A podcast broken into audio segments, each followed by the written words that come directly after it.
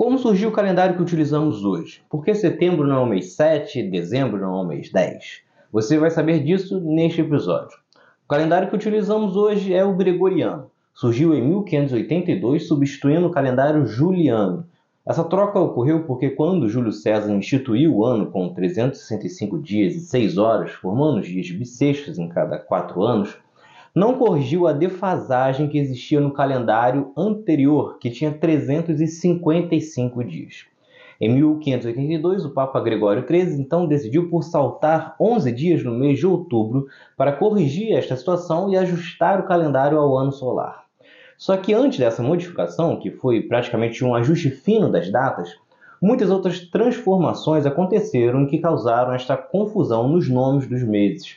Muitos séculos atrás, mais precisamente no século 8 a.C., existia o calendário romano original, criado pelo primeiro rei latino Rômulo. Era baseado na lua e tinha 10 meses, com 304 dias. Martius, Aprilis, Maius e Június eram os primeiros e os nomes desses meses eram em latim, eram dedicados aos deuses e eventos, como o início das plantações. Em seguida vinha Quintilis, Sextilis, Setembro, Outubro, Novembro e Dezembro. Portanto, referências aos números de mês 5, 6, 7, 8, 9 e 10. Só que, como falamos, o calendário seguia o ciclo lunar e não o solar, e nem as estações do ano, que causavam uma certa confusão. Para tentar resolver isso, o monarca Numa Pompílio, em 717 a.C., decidiu por criar mais dois meses, Janos, dedicado ao deus Jano, para trazer bons presságios na abertura do ano, e Febra, que significava um rito de purificação em latim. Os dois meses, então, entraram no começo do calendário, empurrando todos os meses para a sequência.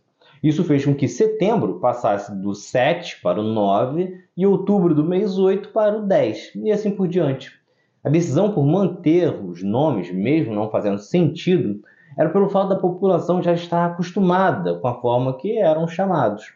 Só que aí, 45 anos antes de Cristo, o imperador Júlio César decidiu por fazer uma folhinha com foco solar e alinhar as estações. E aí instituiu os 365 dias com o ano bissexto que temos até hoje. E aí, graças a essa reforma, o Senado romano decidiu também pela mudança do nome de dois meses. Quintilis passou a ser Július, em homenagem ao imperador Júlio César. Já Céciles passou a ser Augusto, em homenagem ao primeiro imperador romano, César Augusto.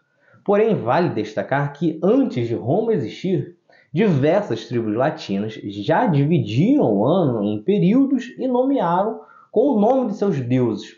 Os romanos, então, adaptaram essas estruturas para formarem os primeiros calendários como vemos hoje.